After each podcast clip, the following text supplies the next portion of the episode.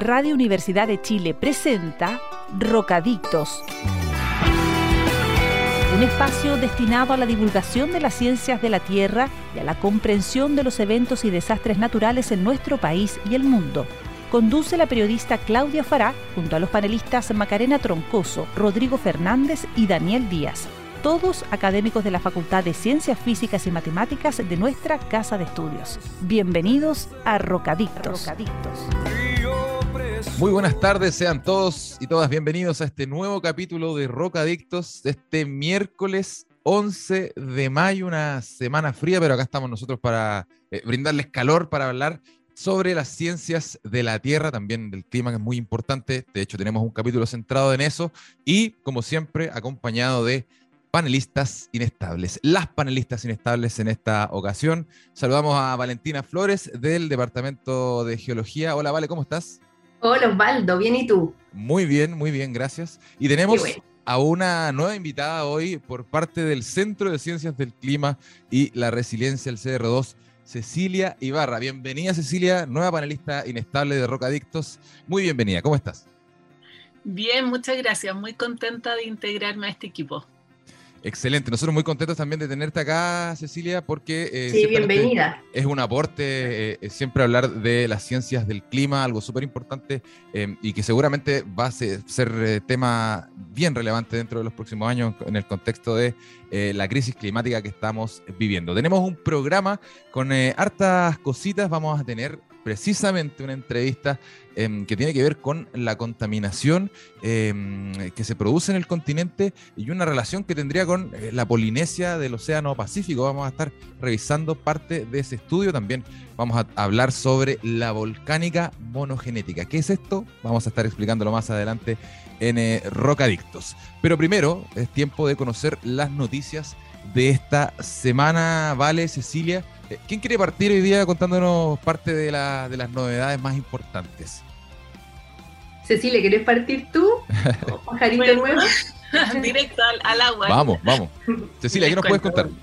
Sí, eh, una noticia de la semana pasada que encuentro importante es que el miércoles, el 4 de mayo, gran día porque es el cumpleaños de mi hija Laura, así que eligieron un excelente día para el encuentro anual de la Asociación Chilena de Energías Renovables y Almacenamiento Acera. Hacía dos años que no se hacía, así es que fue un evento como fiesta de esta organización y que por primera vez, como fue híbrido, pudo ser compartido por las redes con todos los que quisieron participar. Eh, este encuentro reunió a personas de la empresa, gobierno, academia y se tituló Ahora es cuando, porque como expresó la directora ejecutiva Analia Rojas, durante esta década, el fracaso de la acción climática y sus impactos más graves será la principal amenaza para el mundo. A esto agregó que los diagnósticos están hechos. Sabemos las trayectorias correctas de retiro del carbón. Así es que quedó claro que ahora es cuando hay que actuar en pos de una transición energética justa. El encuentro fue grabado y lo pueden ver en el link que quedará en las redes sociales. Oye, Cecilia, este tipo de encuentros son súper importantes. Eh, eh, ¿Sabes tú más o menos eh, quién, quién, asistió? Porque es, bien importante que el mensaje que se está entregando arriba del escenario finalmente llegue a los quienes lo están viendo. También decías que está disponible en internet, se puede ver todavía, ¿no?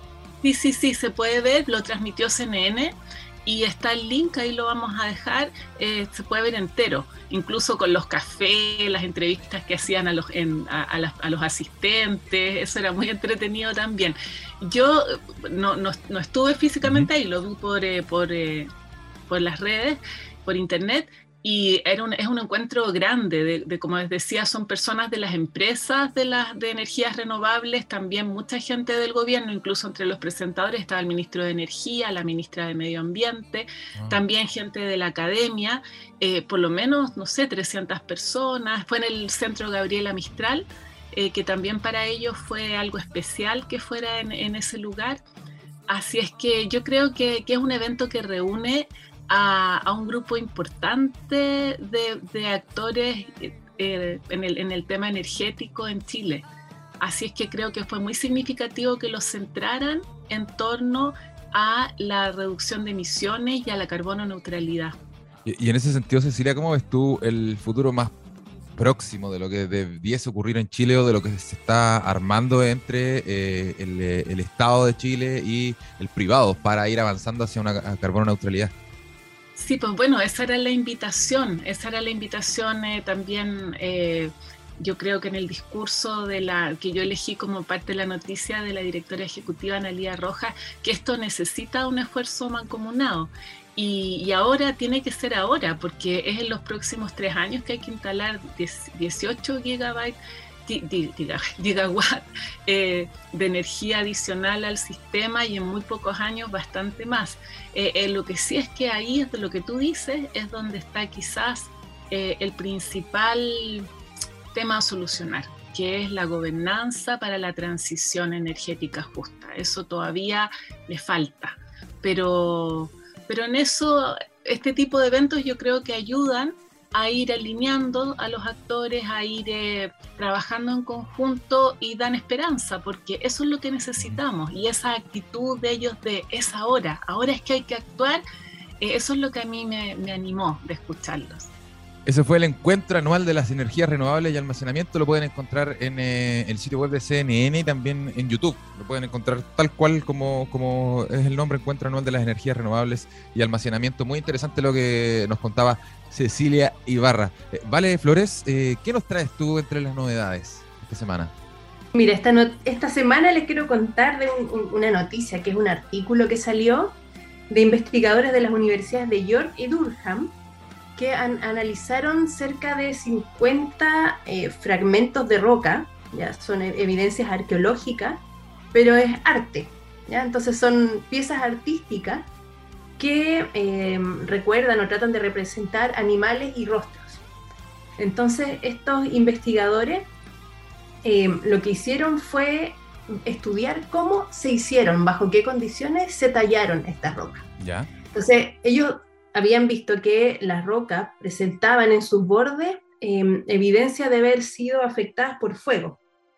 ¿ya? Entonces, claro, pensaron que podía haber sido una etapa posterior, que por algún evento particular el fuego actuó sobre estas rocas, pero realizaron un estudio, hicieron un modelamiento en tres dimensiones y replicaron las condiciones eh, que ellos eh, interpretaron ¿ya? para la eh, manufactura de estas obras artísticas y descubrieron que las rocas fueron talladas inicialmente a la luz de una hoguera, las distintas rocas. ¿ya? Mm. Estas rocas son asociadas a una cultura de cazadores recolectores, los magdalenienses, ya que de una parte del oeste de Europa, específicamente en Francia, que habitaron entre 23.000 y 14.000 años atrás.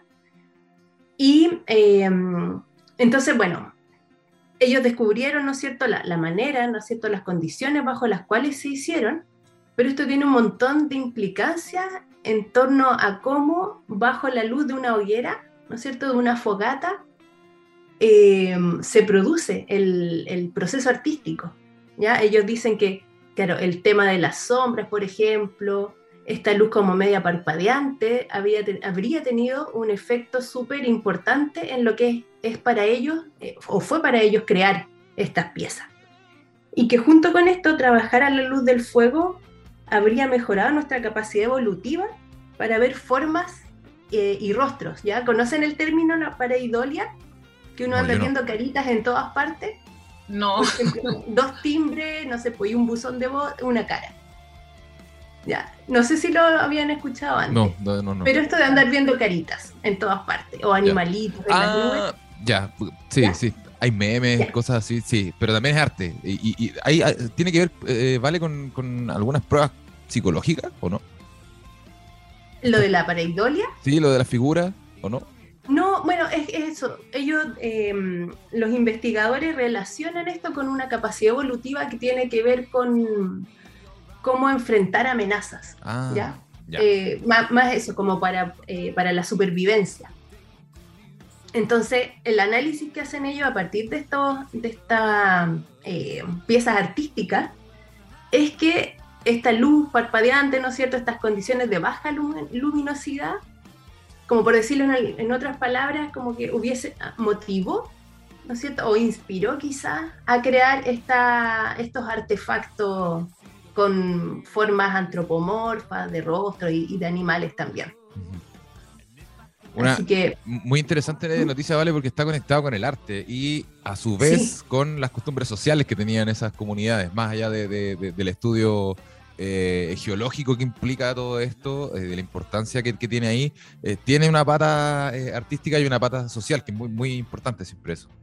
Claro, no, y por eso me gustó el artículo, porque, bueno, además de lo que tú mencionas también, el uso de tecnología, ¿no es cierto? Este modelamiento en tres dimensiones y recrear estas condiciones, me parece que es súper interesante cómo convergen distintas cosas tecnológicas, científicas, artísticas y, bueno, y antropológicas también.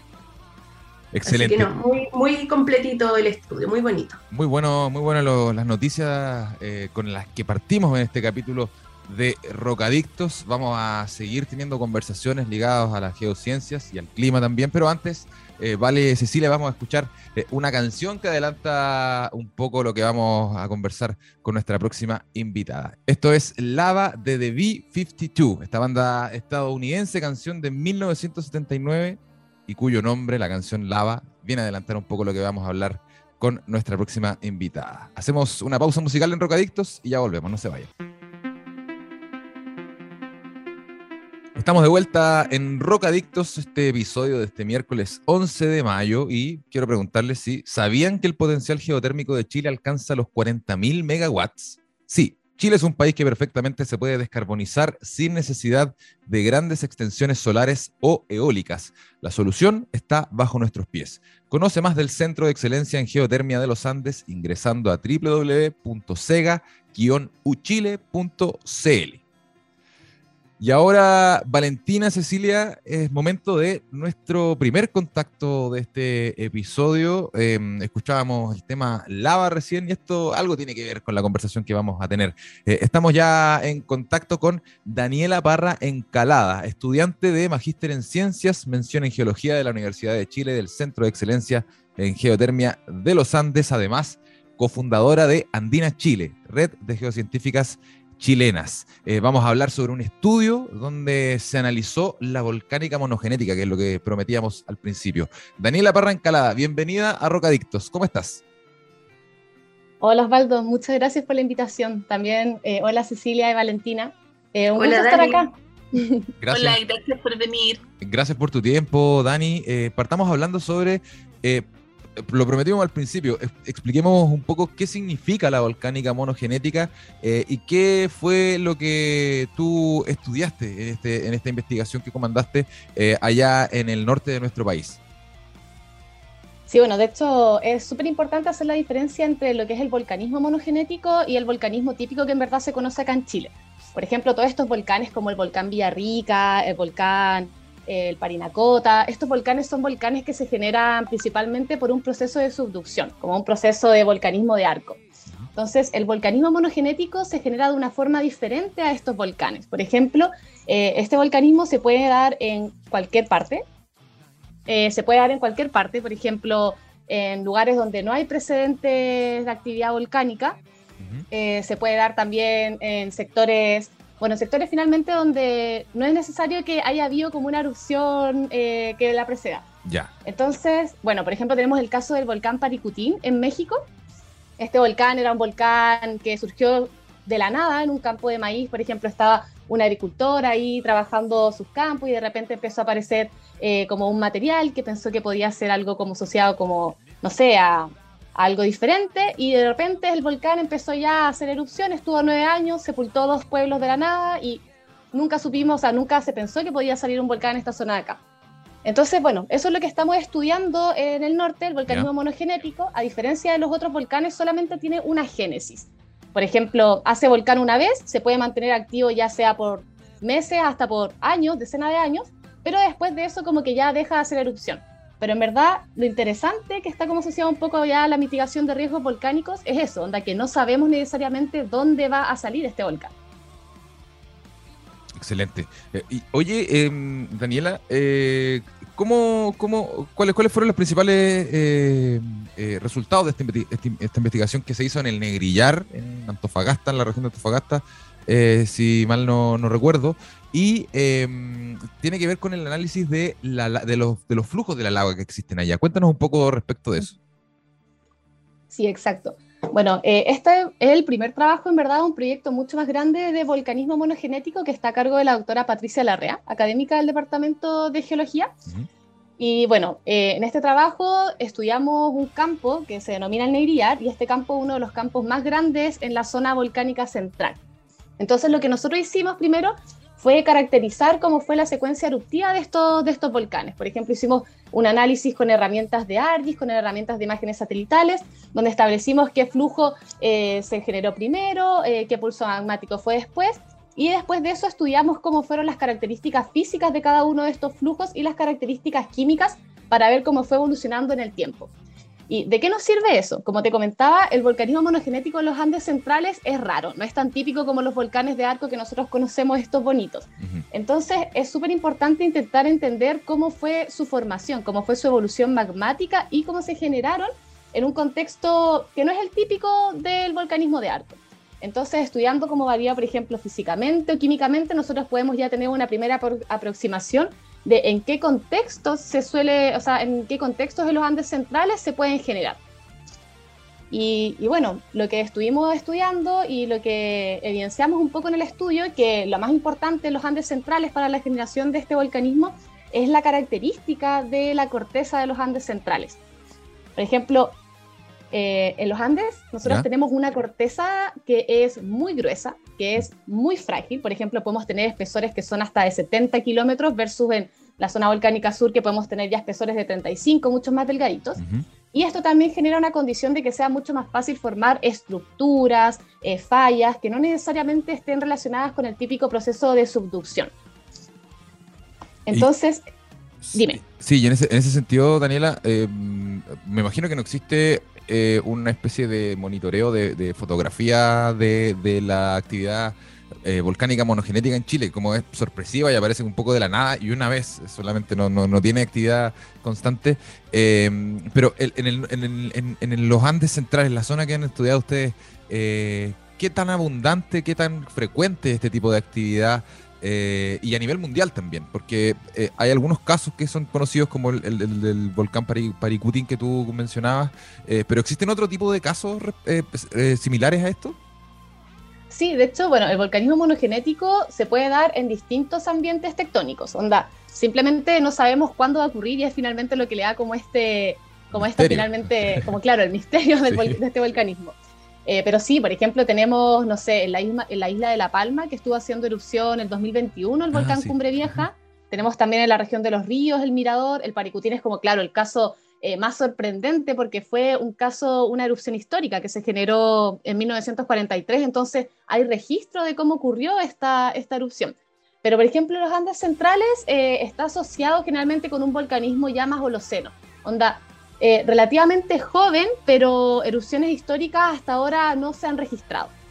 Pero bueno, no sabemos lo que puede ocurrir más adelante, porque como sabemos, la geología en verdad es bien misteriosa, pueden ir generándose cambios constantemente, entonces por eso es importante conocer un poquito cómo se forman para en el caso de que vuelva a ocurrir algo, saber dónde potencialmente podría ocurrir. Y eso, Dani, eh, no, no se hacen monitoreos constantes a nivel mundial o en algún país o en alguna zona que uno diga más o menos aquí puede haber alguna explosión o son siempre, siempre, siempre eh, bien sorpresivos? Es que eso de verdad es como la diferencia que tiene con el otro tipo de volcanismo como de arco, como el volcanismo, los volcanes estos mucho más grandes.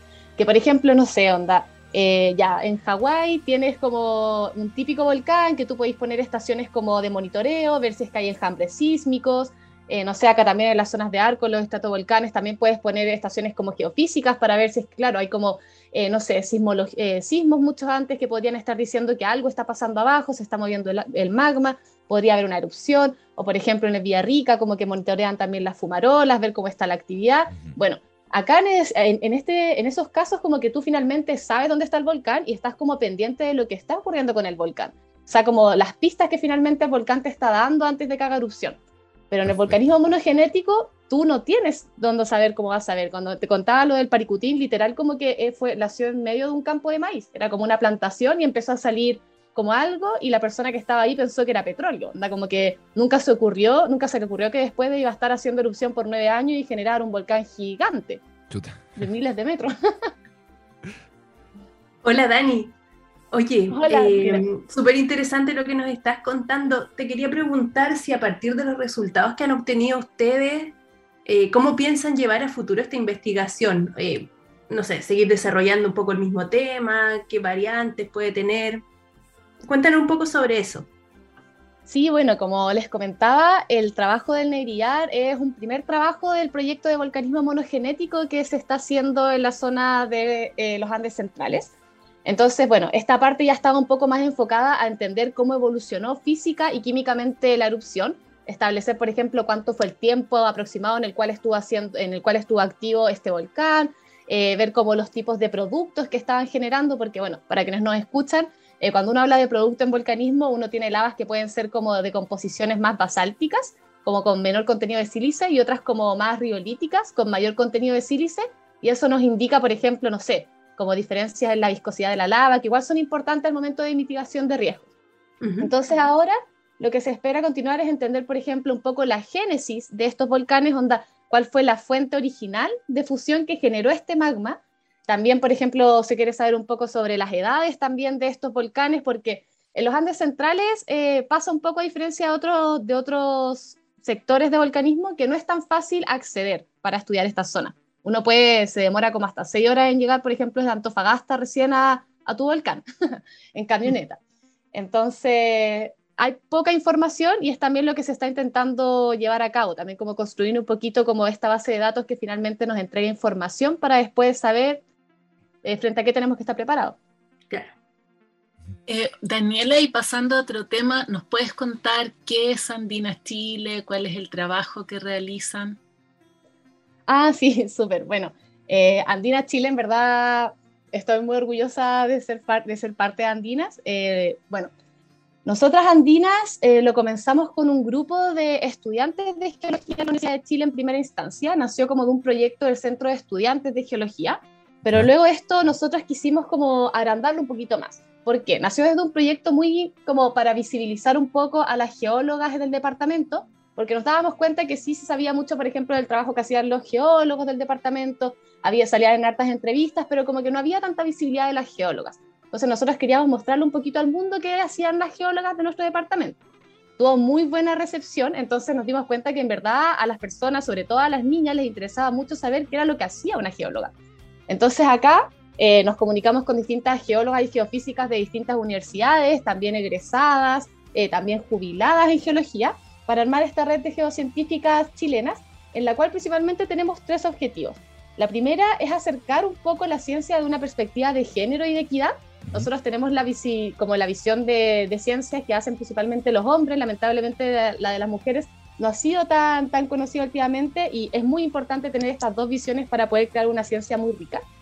Eh, construir modelos, que también es muy importante, modelos de mujeres en geología, como les comentaba, no es tan típico imaginarse como a la geóloga en terreno con los bototos manchados, cochina, eh, no sé, que de repente tiene en la carpa acampando por dos semanas. Entonces, cuando tú construyes estos modelos también a las niñas y a los adolescentes, eh, les hace una idea un poco de lo que podrían hacer si siguen estas carreras. Y por último, también una red de apoyo de geólogas y geofísicas, eh, más en el ámbito personal como laboral, porque por supuesto no son las mismas las vivencias que tienen eh, las mujeres en estas carreras que los hombres en estas carreras. Así que visibilizar también un poco esto. Eh, es muy, es muy interesante lo que dice Dani, porque estos modelos femeninos en muchos ámbitos están opacados por, por los modelos más clásicos masculinos haciendo determinados trabajos. Lo que tú dices, esto de eh, eh, las investigaciones en terreno, por ejemplo, eh, de, estar ahí sin bañarse, que deje de ser un tema si eres hombre o mujer, que, se, que se saque ese, estigma, es muy, es, muy, es muy interesante lo que hacen ustedes. Cuéntanos, nos queda poquito tiempo, súper poquito tiempo, eh, ¿dónde pueden encontrar eh, las eh, aspirantes a científicas o estudiantes de ciencia que nos estén escuchando y que se interesen también en el trabajo que hacen ustedes en Andina porque es súper necesario? Bueno, sí, de hecho, principalmente tenemos muchas redes sociales, pero la que más utilizamos es el Instagram en Andinas Chile. En Andinas Chile, si ustedes ingresan, van a poder tener acceso a las distintas plataformas que tenemos. Por ejemplo, tenemos LinkedIn, eh, tenemos también un foro, un grupo de foro donde tenemos como contactos por correo electrónico con todas las geólogas y geofísicas de la red. Acá también nos compartimos datos, a veces de práctica profesional, eh, a veces como de trabajo o participaciones en congresos, etcétera. Así que, bueno, eso, les invito a seguir el Instagram principalmente Andina Chile y a inscribirse en el formulario si quieren participar, que está en la bio del Instagram. Excelente. Daniela Parra Encalada, estudiante de Magíster en Ciencias, mención en Geología de la Universidad de Chile y del Centro de Excelencia en Geotermia de los Andes, además cofundadora de esta importantísima iniciativa Andinas Chile, una red de geocientíficas de nuestro país. Daniela Parra Encalada, muchas gracias por haber estado aquí en Rocadictos. Te mandamos un gran abrazo y que tengas una buena semana. No, muchas gracias a usted y un saludo a todas las chicas de Andinas también y invitar a todas las niñas a que participen en esta red. Muchas gracias, Daniela. Un abrazo. Gracias, Dani. Ah, muchas gracias por la invitación. Gracias. Chao, chao. Chao. Hasta la próxima. Bueno, hacemos una pausa en Rock Adictos y ya volvemos con más temas. No se vayan.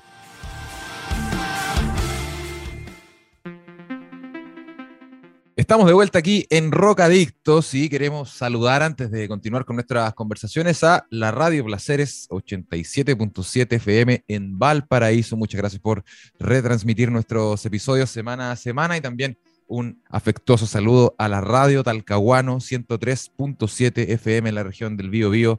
Em, estamos saliendo en directo, así que un saludo a todos eh, quienes nos escuchan allá en la región del Bío Bío, en el sur de nuestro país. Eh, tenemos más entrevistas, tenemos más conversaciones, Cecilia Vale, y ahora vamos a hablar sobre un tema que estábamos adelantando hace un rato. Estamos ya en contacto con Laura Gallardo, doctora en meteorología química en la Universidad de Estocolmo. Sus líneas de investigación son eh, la modelación atmosférica y la asimilación de datos, la calidad del aire en las megaciudades y los contaminantes de vida media corta. Particularmente vamos a hablar sobre un estudio muy interesante em, que encabezó Laura Gallardo que tiene que ver con la contaminación que se genera en los continentes y hacia dónde llega. Laura Gallardo, bienvenida a Rocadictos, ¿cómo estás?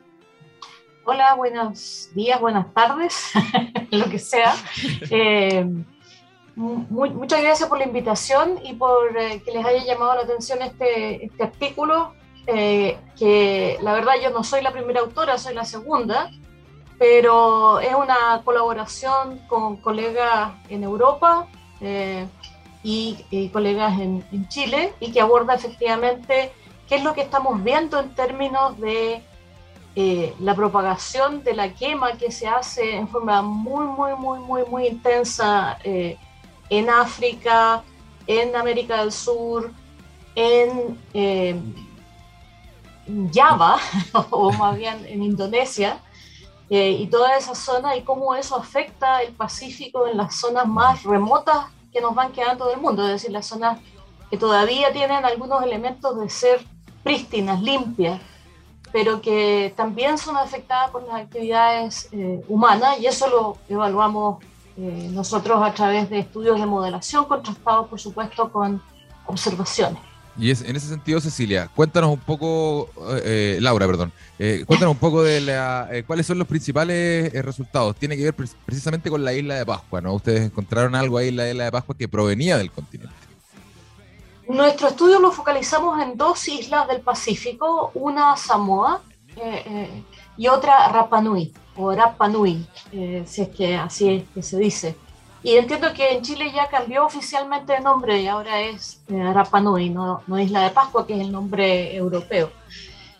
Eh, efectivamente, en Isla de Pascua se han venido midiendo eh, con os, ozonosondas. El ozono es, un, es una, una, especie traza de la atmósfera, un componente muy importante que, que en la parte baja de la, de la atmósfera, en los primeros 10, 12 kilómetros sobre la superficie, tiene un efecto eh, muy relevante porque es el que le da en esencia el carácter oxidante a nuestra atmósfera. Es decir, hace que los gases empiecen a, eh, a, establecer relaciones más cercanas con el oxígeno y vuelvan, se vuelvan más oxidados. Y eso hace que puedan ser más fácilmente removidos eventualmente eh, de la atmósfera. Así que el ozono eh, naturalmente es un agente muy importante cerca de la superficie y cuando estás muy en concentraciones muy altas, entonces afecta la salud de las personas, afecta la vegetación, puede dañar tanto los cultivos y, por cierto, la vegetación eh, natural. Pero se forma en la atmósfera y, se forma a, partir de la combinación de hidrocarburos, eh, el más importante a escala global, metano, y, de alguna manera también el monóxido de carbono, son los dos agentes que eh, explican la mayor parte del ozono a nivel global. Eh, a escala de ciudades interactúan otros hidrocarburos, otros hidro, otros componentes, compuestos orgánicos volátiles, por ejemplo, esos olores de las plantas, ¿no es cierto? O que tenemos a veces en los vehículos, también emiten compuestos orgánicos volátiles. Y eso da lugar a la formación de ozono, es decir, no hay dónde poner un tapón para controlar el ozono, sino que hay que controlarlo a partir de las emisiones de precursores, en, en particular compuestos orgánicos volátiles, monóxido de carbono y también óxido de nitrógeno. Así que es una historia un poco, mm, un poco complicada, pero a la vez muy, muy, muy importante porque define las características de nuestra atmósfera. Y bueno, esto se ha venido midiendo desde los años, eh, desde mediados de los años 90 más o menos, 1990, en eh, Rapa Nui, donde la Dirección Meteorológica de Chile ha mantenido una actividad de lanzar sondeos, es decir, globos con instrumentos que van colgando y que van midiendo muchas cosas, en este caso además ozono. Y, y es toda una gracia estos más de 20 años, casi 25 años de datos que tenemos disponibles, porque es un lugar muy remoto donde de otra forma no hay ese tipo de observaciones. Son lugares donde no hay mucha gente, entonces esta isla, que está habitada, ¿no es cierto?, que pertenece a la República de Chile, pero que tiene su propia cultura, etcétera, eh, la gente ha mantenido esta actividad. De la misma manera, en Samoa también se han mantenido este tipo de actividades. Entonces, analizamos estas dos islas, cada una eh, en un lugar hacia el este y al oeste del Pacífico, donde eh, se miden, como les digo, en general las condiciones más prístinas que nos van quedando en este planeta. Y ha sido y hemos ido aprendiendo de cómo van cambiando aún las concentraciones de ozono en esa zona. Eh, y, esas, y esos cambios se deben a actividades humanas muy lejanas a veces, como esta quema de biomasa, por ejemplo, esto de quemar bosques, de quemar sabana, de quemar eh, vegetación y eh, otro material de origen biológico, plantas de algún tipo, más gruesa o más chica, eh, en distintas partes que se hace típicamente para fines agrícolas y que tiene un impacto enorme sobre la composición de la atmósfera del planeta y en particular sobre esta zona tan remota en el Pacífico. Hola Laura. Hola Valentina. Te quería preguntar sobre la metodología que utilizaron. Ya algo mencionaste, ¿no es cierto?, de esta radiosonda, si no me equivoco. Ozono, sí. Ozono sonda. Claro, son, son eh, globos que normalmente los meteorólogos siempre hacen eso. Eh, todos los días se hace, por lo menos en cuatro lugares de Chile, en que se lanza un globo que va instrumentado de tal manera de medir presión, viento, temperatura, humedad. Pero estos sondeos son un poquito distintos porque además miden ozono. Eso los hace bastante más caros, hay que decirlo. Cada globito con instrumentación cuesta orden de magnitud mil dólares, eh, que se lanzan al cielo. Así que mantener eso por más de 20 años eh, ha sido todo un aporte de la Dirección Meteorológica de Chile y esto es parte de todo un sistema de monitoreo global de la atmósfera que eh, mantiene la Organización Mundial de Meteorología. Y, eso es lo que teníamos de observaciones. Claro, eso. Y además mencionaste también que utilizaron modelos, ¿no es cierto? Así es. Y ese fue, digamos, el trabajo que, lideró eh, Nikos Daskalakis, que es un colega nuestro en Grecia, un, investigador joven que corre un modelo que se llama TM4, tiene el, el, exótico y, y, elegante nombre de TM4, pero el asunto es que son modelos globales donde uno simula el efecto de las emisiones, su transformación química, su transporte, eh, y este modelo físico-químico está alimentado por campos meteorológicos eh, globales. Gracias. Y entonces pudimos ver el efecto de, correr con y sin quema de biomasa, cosa que uno puede hacer en, en, los modelos, no en la vida real. Claro. Gracias, Laura. qué bueno que qué bueno tenerte aquí en Rocadictos. Eh, Laura, te quería preguntar, tú, decías eh, que, hacen estas mediciones de ozono, ¿por qué, por qué eligieron medir ozono? Y, si es que tú crees que es importante medir ahí otros contaminantes también. Efectivamente, hay dos razones para medir en Rapa Nui en particular. Uno es que la población de Rapa Nui ha ido creciendo muchísimo. Hay muchos más automóviles, así que hay un efecto de eh, contaminación local que hay que saber eh, controlar. Y en segundo lugar, esta, estas mediciones de la Organización Mundial de Meteorología que parten por allá por mediados de los años 90, es para efectivamente vigilar el comportamiento de la atmósfera y cómo está cambiando nuestra atmósfera. Y se trataba de eh, identificar lugares que no estuvieran directamente afectados por emisiones, así en la mitad de las ciudades, sino que más bien viento abajo. Mm. Y, y, estos lugares remotos son como una alerta muy, muy fuerte de que efectivamente nuestro impacto sobre el sistema climático es global. Eh, son, imagínense, son cinco horas de vuelo desde Santiago a Rapanui. O sea, eso son alrededor de 5.000 kilómetros de distancia. Eh, esa es la distancia a la que está Rapa Nui, está muy alejada, efectivamente, el ombligo del mundo, Tepito, Tejenua, está lejísimo de todo, y sin embargo recibe material eh, proveniente desde muy lejos, desde Indonesia, desde Sudáfrica y también desde América del Sur y los procesos de quema de biomasa que allí ocurren. Estamos y, en ese sentido, perdona, ¿te sorprendió el resultado?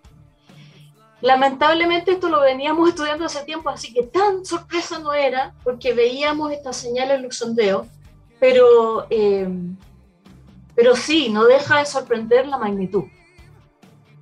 Estamos conversando con la doctora en Meteorología Química de la Universidad de Estocolmo, Laura Gallardo, sobre este mm, eh, impactante para nosotros, no tanto para ella, eh, investigación eh, que da cuenta de contaminaciones generadas en los continentes que han llegado a la Polinesia del Océano Pacífico. Vamos a hacer una pausa musical, vamos a escuchar al norteamericano Beck con su tema The New Pollution y ya volvemos aquí en Rocadictos en Radio Universidad de Chile.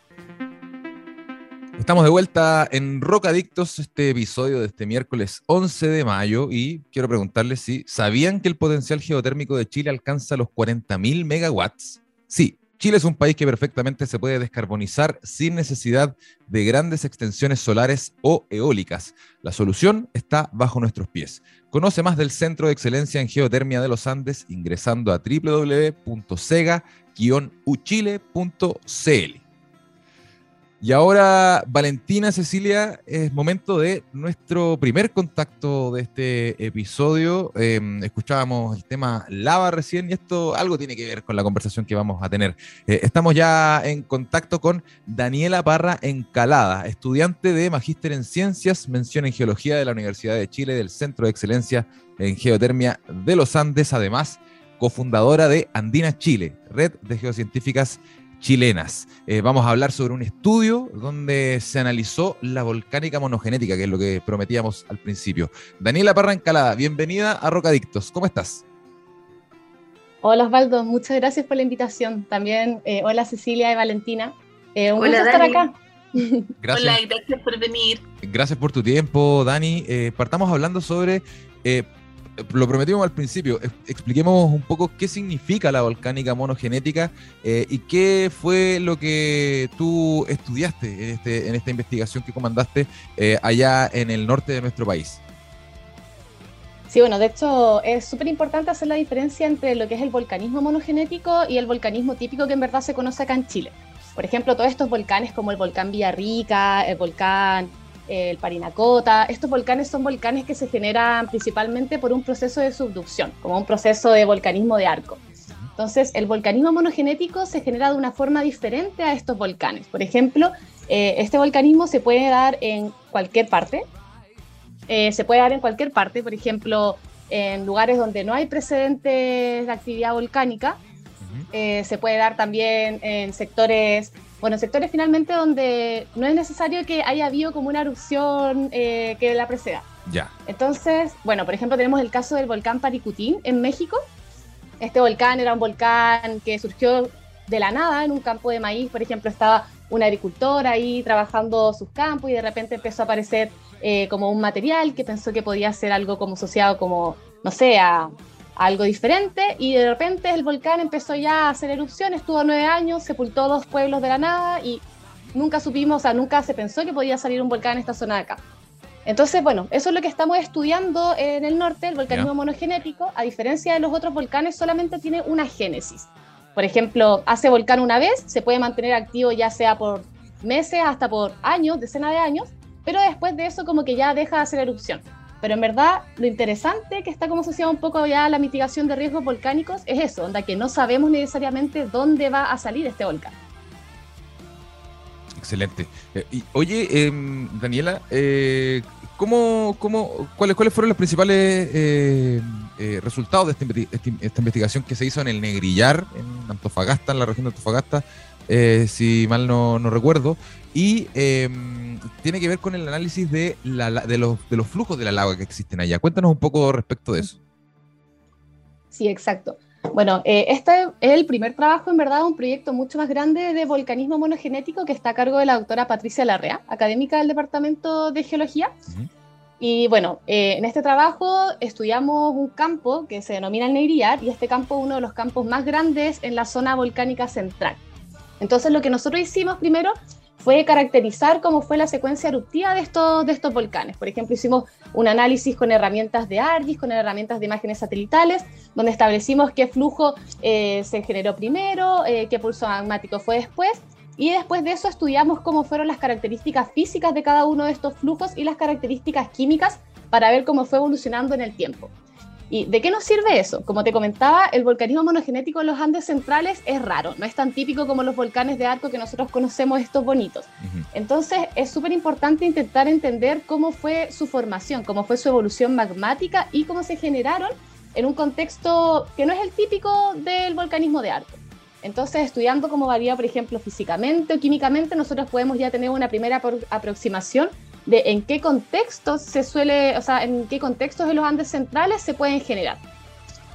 Y, bueno, lo que estuvimos estudiando y lo que evidenciamos un poco en el estudio, que lo más importante en los Andes centrales para la generación de este volcanismo es la característica de la corteza de los Andes centrales. Por ejemplo, eh, en los Andes nosotros tenemos una corteza que es muy gruesa, que es muy frágil. Por ejemplo, podemos tener espesores que son hasta de 70 kilómetros versus en la zona volcánica sur que podemos tener ya espesores de 35, mucho más delgaditos. Y esto también genera una condición de que sea mucho más fácil formar estructuras, eh, fallas, que no necesariamente estén relacionadas con el típico proceso de subducción. Entonces, dime. Sí, y en ese, en ese sentido, Daniela, eh, me imagino que no existe eh, una especie de monitoreo de, fotografía de, la actividad eh, volcánica monogenética en Chile, como es sorpresiva y aparece un poco de la nada y una vez, solamente no, no, tiene actividad constante. Em, pero en, los Andes centrales, la zona que han estudiado ustedes, eh, ¿qué tan abundante, qué tan frecuente es este tipo de actividad?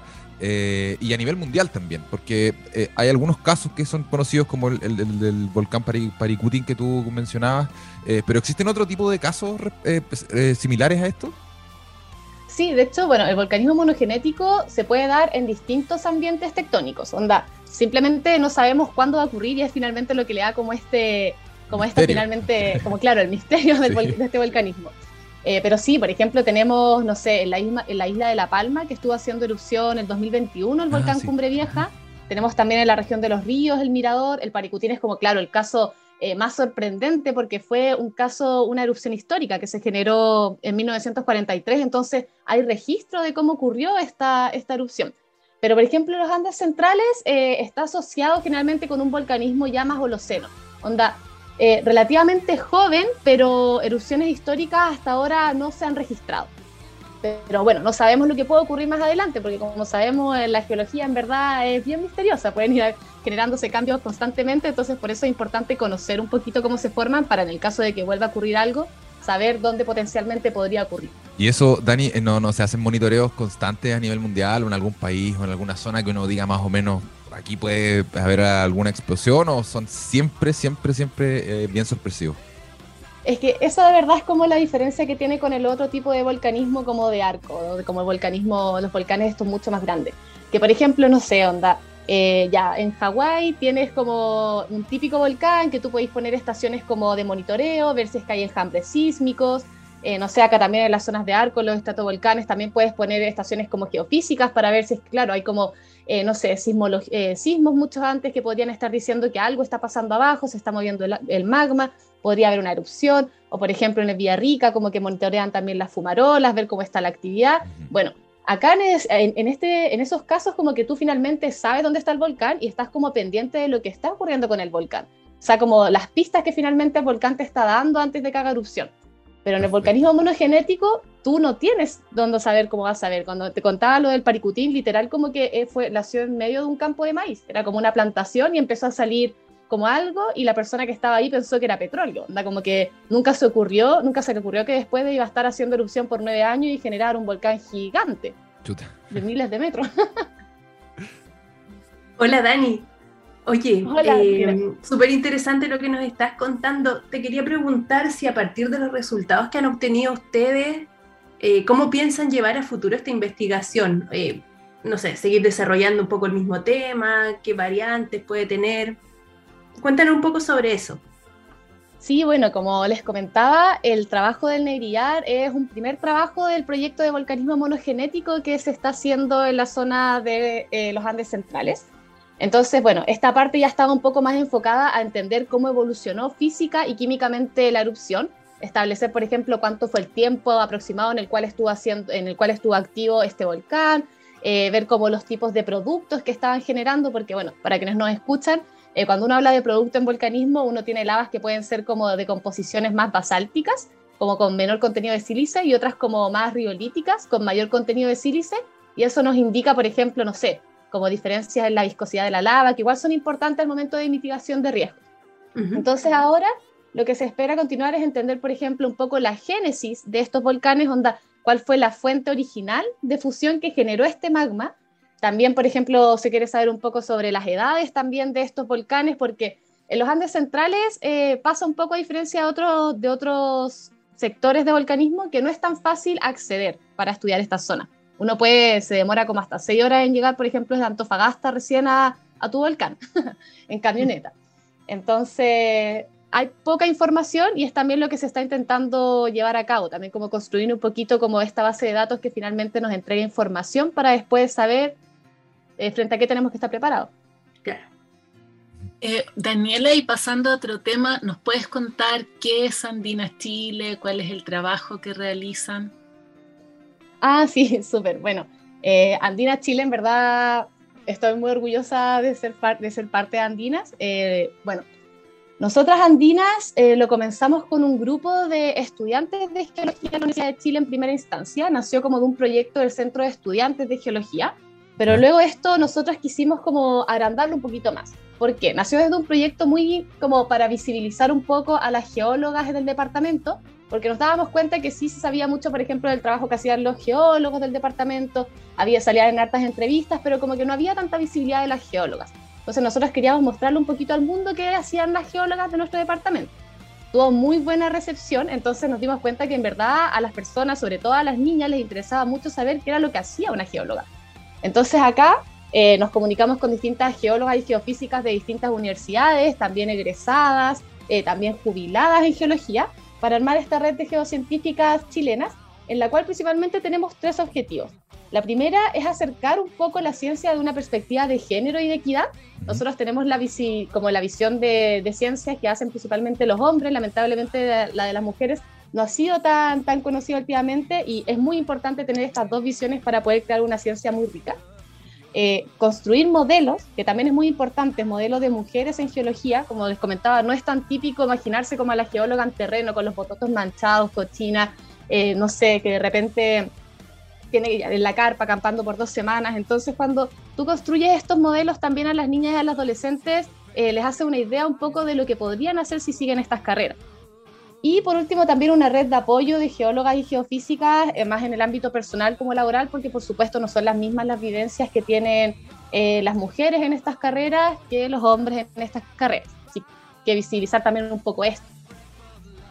Es, muy, muy interesante lo que dice Dani, porque estos modelos femeninos eh, en muchos ámbitos eh, eh, están opacados por, por los modelos más clásicos masculinos haciendo determinados trabajos. Lo que tú dices, esto de las investigaciones en terreno, por ejemplo, de, estar ahí sin bañarse, que deje de ser un tema si eres hombre o mujer, que, se, que se saque ese, ese estigma, es muy, muy, es muy interesante lo que hacen ustedes. Cuéntanos, nos queda poquito tiempo, súper poquito tiempo, eh, ¿dónde pueden encontrar eh, las eh, aspirantes a científicas o estudiantes de ciencia que nos estén escuchando y que se interesen también en el trabajo que hacen ustedes en Andina porque es súper necesario? Bueno, sí, de hecho, principalmente tenemos muchas redes sociales, pero la que más utilizamos es el Instagram en Andinas Chile. En Andinas Chile, si ustedes ingresan, van a poder tener acceso a las distintas plataformas que tenemos. Por ejemplo, tenemos LinkedIn, eh, tenemos también un foro, un grupo de foro donde tenemos como contactos por correo electrónico con todas las geólogas y geofísicas de la red. Acá también nos compartimos datos, a veces de práctica profesional, eh, a veces como de trabajo o participaciones en congresos, etcétera. Así que, bueno, eso, las invito a seguir el Instagram principalmente Andina Chile y a inscribirse en el formulario si quieren participar, que está en la bio del Instagram. Excelente. Daniela Parra Encalada, estudiante de Magíster en Ciencias, mención en Geología de la Universidad de Chile y del Centro de Excelencia en Geotermia de los Andes, además cofundadora de esta importantísima iniciativa Andinas Chile, una red de geocientíficas de nuestro país. Daniela Parra Encalada, muchas gracias por haber estado aquí en Rocadictos. Te mandamos un gran abrazo y que tengas una buena semana. No, muchas gracias a usted y un saludo a todas las chicas de Andinas también y invitar a todas las niñas a que participen en esta red. Muchas gracias, Daniela. Un abrazo. Gracias, Dani. Ah, muchas gracias por la invitación. Gracias.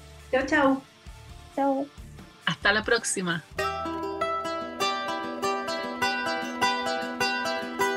Radio Universidad de Chile presentó Rocadictos. Un espacio donde conversamos sobre terremotos, sequías, erupciones volcánicas, aluviones y todo lo que ocurre en torno a las ciencias de la Tierra en nuestro país y el mundo. Todo esto fue motivo de conversación en Rocadictos. Rocadictos. Nos reencontramos el próximo miércoles a las 16 horas en Radio Universidad de Chile.